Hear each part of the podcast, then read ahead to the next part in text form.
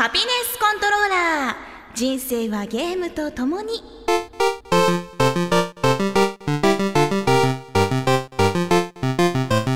この番組は FPS から美少女ゲームさらには洋ゲーまで私 DJ みすずの生きる糧となっているゲームについてご紹介。何言ってんの？ゲームって生きがいに決まってんじゃん。っていうか出張には36まで持っていくのが基本なんだけど。は？あ何言ってんの ?360 って携帯ハードに決まってんじゃん。バーじゃないの？そんなちょっと引くぐらいのゲーマーである私のお気に入りを次々にご紹介します。たまにはゲーム以外のこともお話しますが、大体が Z して。おいっ子ちゃんどいてそいつ殺せない はい。ハピネスコントローラーレベル6始まりました。こんにちは。レベル6というと、そろそろ2つ目の村に着く頃ですね。うん。こうなんだろうお使い的な要素から2つ目の村に行くと村人からなんだか最近西の洞窟が魔物が出るようになってね薬草が取りに行けないんだよみたいな話をされる頃ですね。はいそれは置いておいて。まず最初にメール紹介からしたいと思います。ラジオネームイソラさんからのメッセージですみすずさんこんにちは。前回みすずさんが実家で3ヶ月ほど甥っ子を預かるということでどうすれば快適にゲームができるかを話していましたが自分も学生時代夜な夜なリビングで FPS をしていたら両親や妹からうるさいいい加減寝ろ！などよく言われました。言われた、うん。ですが夜しかプレイする時間がなく FPS を小音量でプレイするっていうのは耐え難いことでしたそして俺が取った対策として迫力を求めるため自分の部屋にできるだけ大きなモニターを置きソニーのデジタルサラウンドヘッドホンシステムを購入しました。おお5.1チャンネルサウンドだったので、えーだったのですごく夜中でも快適にゲームができ FPS やホラーをプレイするみすずさんにはぴったしだと思います。それと俺の実家にもよく小学生の親戚が来るのですがその子には昔使っていた初期版 PS3 で釣らせて自分の私物には触らせないようにしています。だそうです。なるほどまあやっぱり自分の部屋に逃げるっていうのが一番いいことだと思うんですよね。実は私も、えーこの収録の前の日から甥っ子がもうやってまいりました。小さな台風到来です。3ヶ月間も停留します。早速ですねあのゲームをしておりましたら夜の11時を過ぎると「みすず寝て？ああうんごめん。もうちょっと。もう今、ね、やめて。寝てみすず」みたいな「あうん」みたいなこう怒らないなんていうのかな無言の圧力みたいなのが横から来るんよね。うん、で電気消すけどいい？あうんごめんこっちも消すねみたいな。そんな感じではいあの非常に肩身の狭い思いをしておりまして。い。やーもう早急にモニターを買わねばと考えておりますが部屋が超汚くてですね置き場所がないんですよもう。まず部屋の片付けからかなと思うと気が重いですけれどもやっぱりうん快適なゲームライフを守るためにはい磯らさんと同じようにモニターを設置したいと思います。うん。あとまあ2歳だからねいろんなものに興味を持つんだけどまあ昔のゲーム機であっても触らせはしません。はい。というわけで磯らさんありがとうございました。そして今日はツイッターでこんなこともつぶやいてみました。ヘロー今日はハピコンの収録です。何か質問とかありますか？答えやすいことなら答えるよかっこ中途半端かっこ閉じ。メッセージ待ってます。シャープハピコン。というのをつぶやきましたら、えーいくつか質問をいただきましたのであ答えやすい質問をいただきましたので 答えたいと思います。皆さんお気遣いありがとうございます。まずえーっと最初はエセゴロウさん。みすずさんが過去プレイした箱丸ソフトの中でこれ最高だったというのは何ですか？私は Assassin's Creed ですという質問。うーん答えやすいけど答えづらい。えー、360の1000倍タイトルだったらそうだね。 Gears of War 2とあと Splinter Cell Conviction。 Splinter Cell Conviction 大好きなんですよ。もう本当に好きで好きで、まあ、これは今度また詳しく紹介します。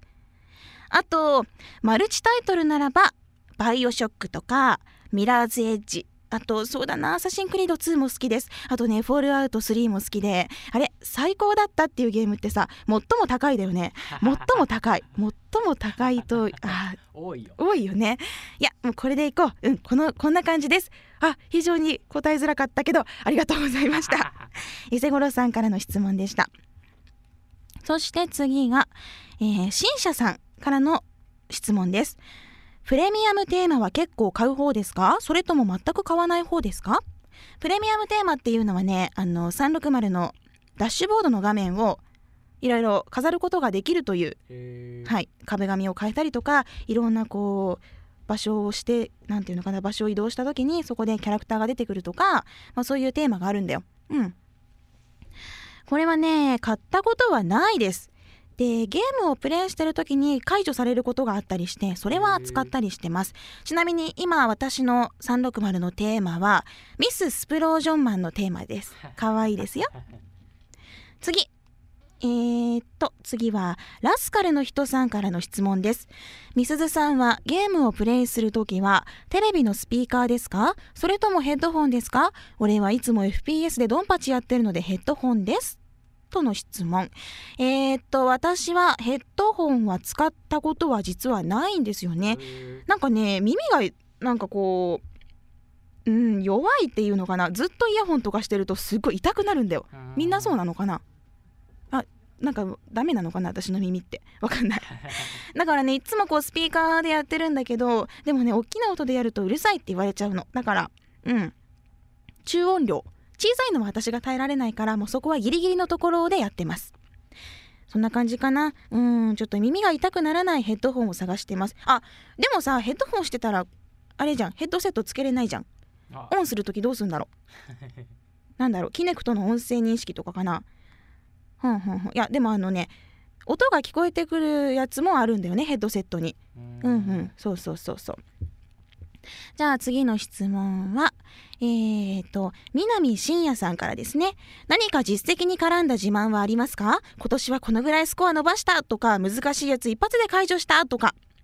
えー、自慢というとあのあんまりそこまで実績にガーッとこだわってゲームはしないので自慢はないんですけどえ悔しかったことでいい、はい、悔しかったことでいい？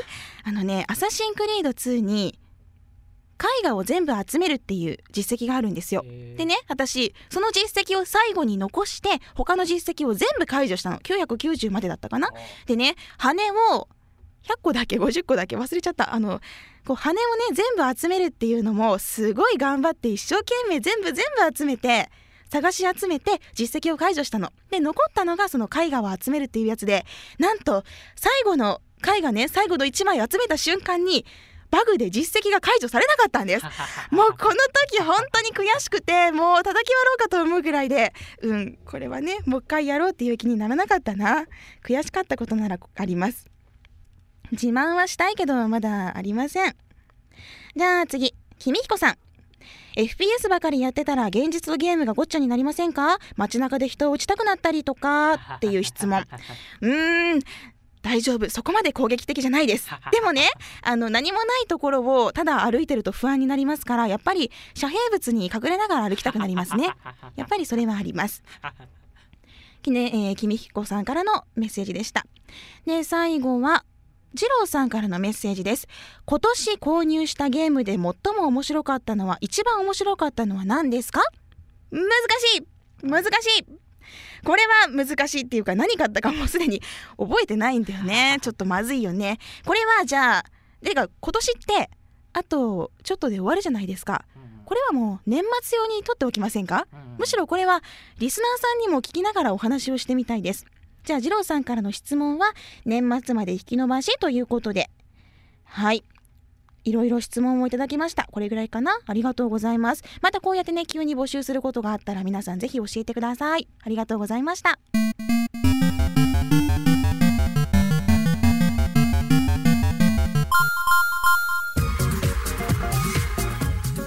いやテレビの前のみんなレースは好きかい？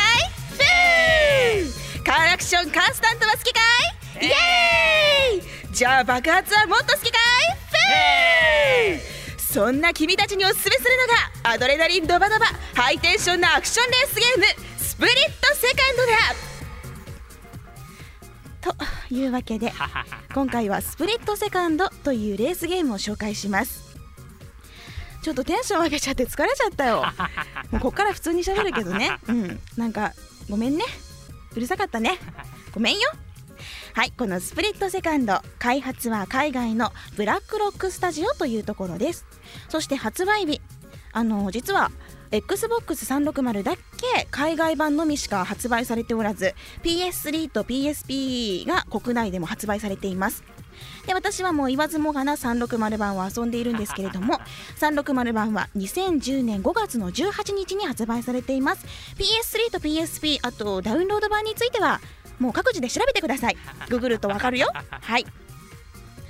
あのこのゲームはですね速さを競うだけというレースゲームに飽きた人。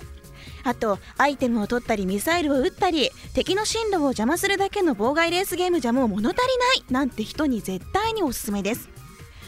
このレースゲームの舞台となるのはテレビ番組のスプリットセカンドのリアリティショーです。このスプリットセカンドっていうのがテレビ番組の名前なのでねプレイヤーを含めた番組の出演者が出演者出演者出演者。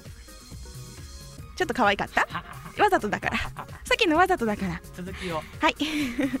プレイヤーを含めた番組の出演者がレーサーとなり空港付近や工場地帯あと市街地など大規模なセットの中を舞台にデッドヒートを繰り広げますでこのゲームの最大の特徴は最初にも「爆発は好きかい?」って聞いたけど起爆と爆発によりド派手にリアルタイムにコースが変化していくことなんですあのプレイヤー同士が直接攻撃をし合うんじゃなくてフィールドそのものが邪魔を妨害をしてくるんですどういうことかと言いますとコースの中に点在するたくさんある起爆ポイントをプレイヤーやライバルがこう指定することで小規模なものから大規模なものまでセットを爆発させることができるんです。例えば小規模なものならヘリが爆弾を落としにやっていきます。あと道端に止まっている車が爆発して道を端から端へゴロゴロドカーンみたいな感じで思いっきり目の前をかすめていったりとか、まあ、こういう風な小規模な爆発から大規模なものになりますとすごいよ。目の前でショッピングモールが崩壊して瓦礫がゴロゴロ降ってきます。あと飛行機が墜落して突進してきたり暴走列車がこうガガガーって突っ込んできたりあと貨物船が陸に乗り上げてきたり橋が急に落ちたり高いタワーがこちらに向かってゆっくりとこうじわじわ倒れてきてドカーンってなったりあとダムが決壊して水がうわーっとなったりとかもうねすごいんだよ。全部ド派手な演出でしかもテレビ番組風のムービー付き。よくあるじゃん。いろんなこうその時驚きの何かがみたいな感じでこういろんなアングルからさ ドカーンこっちからもドカーンあっちからもドカーンみたいなねそういうムービーがちゃんとこうついてきます。もちろん見ないこともできるのであのうるさくはないです。でねこういう大規模な爆発広範囲にわたるド派手な破壊行為は多くの車を巻き添えにするだけじゃなくって最初に説明しました。コースそのものまで変わってしまうんです。つまりちょうどそのルートを走っていた車はもうドカーンなわけですよ。ちょうどショッピングモールの下にいた車とか、ね、ちょうど橋を渡っていた車はもうクラッシュ。そういうねクラッシュしたたくさんのライバルたちを横目に見ながらピューッと走り抜けていくその瞬間はよだれが出てくるほどの大興奮です。すごいよ。でもちろん自分が爆発を起こすだけじゃなくってライバルも狙ってくるわけです。だから常に緊張状態ででもね頑張れば爆発をギリギリで避けることもできるしこの場所で爆発が起きるとこの辺りが危険だなっていうのをね気にしながら走ることもできます。もう危ないと思ったら光の速さで反応して切り抜けること。これが重要です。でルールとして覚えておいてほしいのがいつでも破壊行為ができるわけじゃないんです。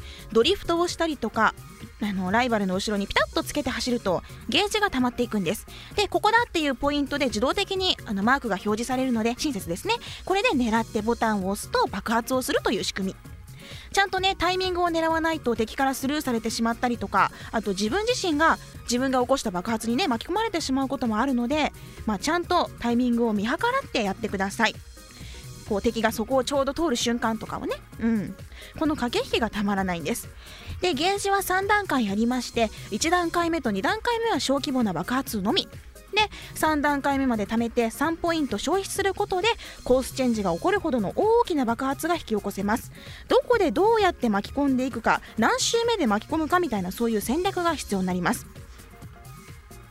そんでえっと、爆発とはちょっと違う地味な行為なんだけどちょっとムカつくのがねシャッターを閉められることがあるんですよ。ちょっとショートカットして倉庫の中を進もうとこうねシャッターが開いてる倉庫に向かうと目の前でシュッてねシャッターが閉まって衝突してクラッシュすることがあってこれもこう自分でとかまたライバルがねボタン押してシャッター開けたり閉めたりできるんだよ。まあねこの目の前で閉まってねこう衝突クラッシュは非常にイライラします。でもやっぱこれ自分がやると、ね、快感だからねこういうのも楽しいです。まあこういう風にコースそのものが妨害してくるっていう新しいレースゲームがスプリットセカンドです。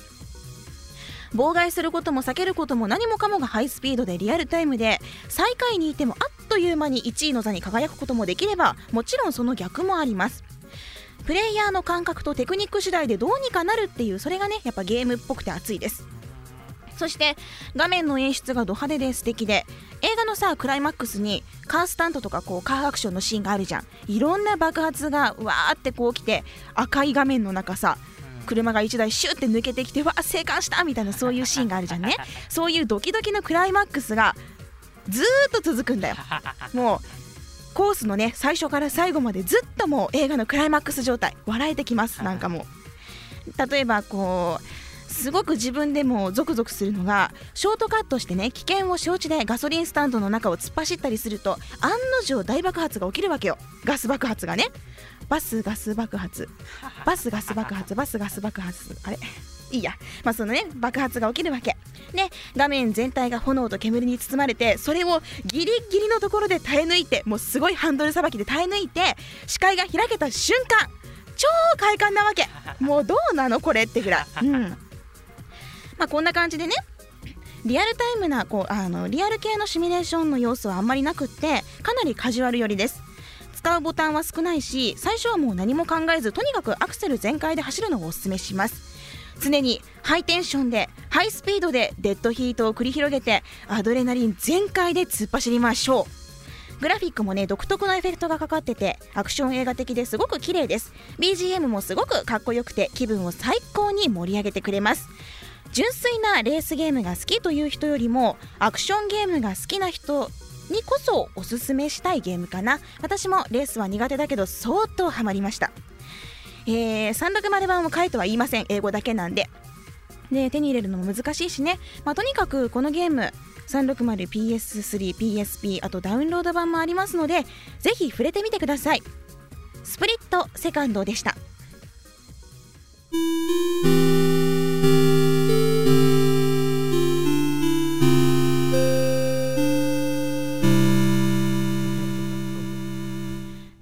分かったかって聞いてんの。すいませんすいません360は携帯ハードって言ってんじゃん。なんで分かんないの？おっしゃる通りおっしゃる通り。というわけで、はい、そろそろエンディングです、はい、番組の最新情報はラブ f m のホームページからチェックをしてください。ホームページの URL は lovefm.co.jp http コロンスラッシュスラッシュ lovefm.co.jp です。うるさいよ。すいませんでしたすいませんでした。続けてくださいパソコンかスマートフォンからアクセスすると、ポッドキャストのコーナーがありますので、そこからハピネスコントローラーを選択してください。メールフォームや私、みすずのブログへのリンクもあります。あいの手やめてくれる？ツイッターのハッシュタグは、シャープハピコン、シャープ HAPICON でお待ちしております。番組に関することをつぶやくときには、ぜひつぶやきの最後につけてあげてください。後で検索して見直して、私がほっこりとします。お願いします。ちょっと黙っててね最後ぐらいは。分かった？すいません。ね。ということで今回はここまでです。ハピネスコントローラーレベル6お相手は私みすずでした。また次回をお楽しみに。ハピコン。ラブ FM のホームページがリニューアル。新しいデザインですっきり見やすくそして役立つサイトに生まれ変わりました番組の情報はもちろんタイムテーブル DJ プロフィールなどはさらに充実。番組でオンエアした地域の情報も掲載していますのでもし聞き逃した時にはチェックしてみてくださいね。さらに Twitter ポッドキャストのコーナーもできました。ポッドキャストでは番組のダイジェストが聞けるほかここだけのスペシャルプログラムも。その他素敵な商品が当たるプレゼントコーナーなどなどワクワクするコンテンツが盛りだくさんです。携帯スマートフォンにも対応アクセスはラブ FM.co.jp ラブ FM.co.jp